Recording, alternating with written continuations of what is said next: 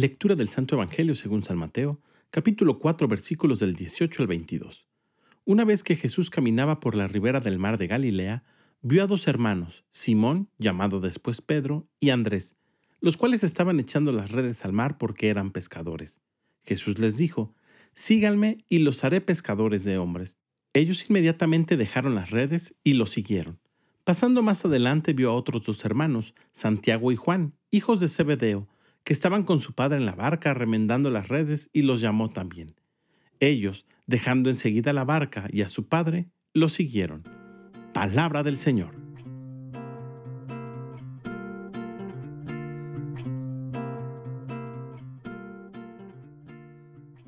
El día de hoy celebramos en la iglesia la fiesta de San Andrés Apóstol.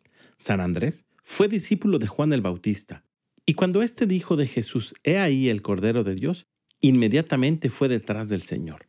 Y es Andrés el que conduce a su hermano Pedro delante de Cristo. Y por ello es que la liturgia del día de hoy nos presenta este texto del apóstol San Mateo, donde se nos recuerda que para seguir a Cristo es necesario deshacernos de aquello que significa un lastre, un peso, algo que nos estorba. Andrés ha dejado sus redes para seguir a Jesús, pero hoy, igual que en aquel entonces, son muchos los hombres que necesitan ser pescados y subidos a la barca con Cristo. Y Jesús cuenta contigo y conmigo. Pidamos al Espíritu Santo que nos ayude a desprendernos de aquellas cosas que nos apartan de Dios y que con nuestro testimonio seamos capaces de conducir a otros a la presencia del Señor, como Andrés condujo a su hermano Pedro. Que tengas un gran día y que Dios te bendiga.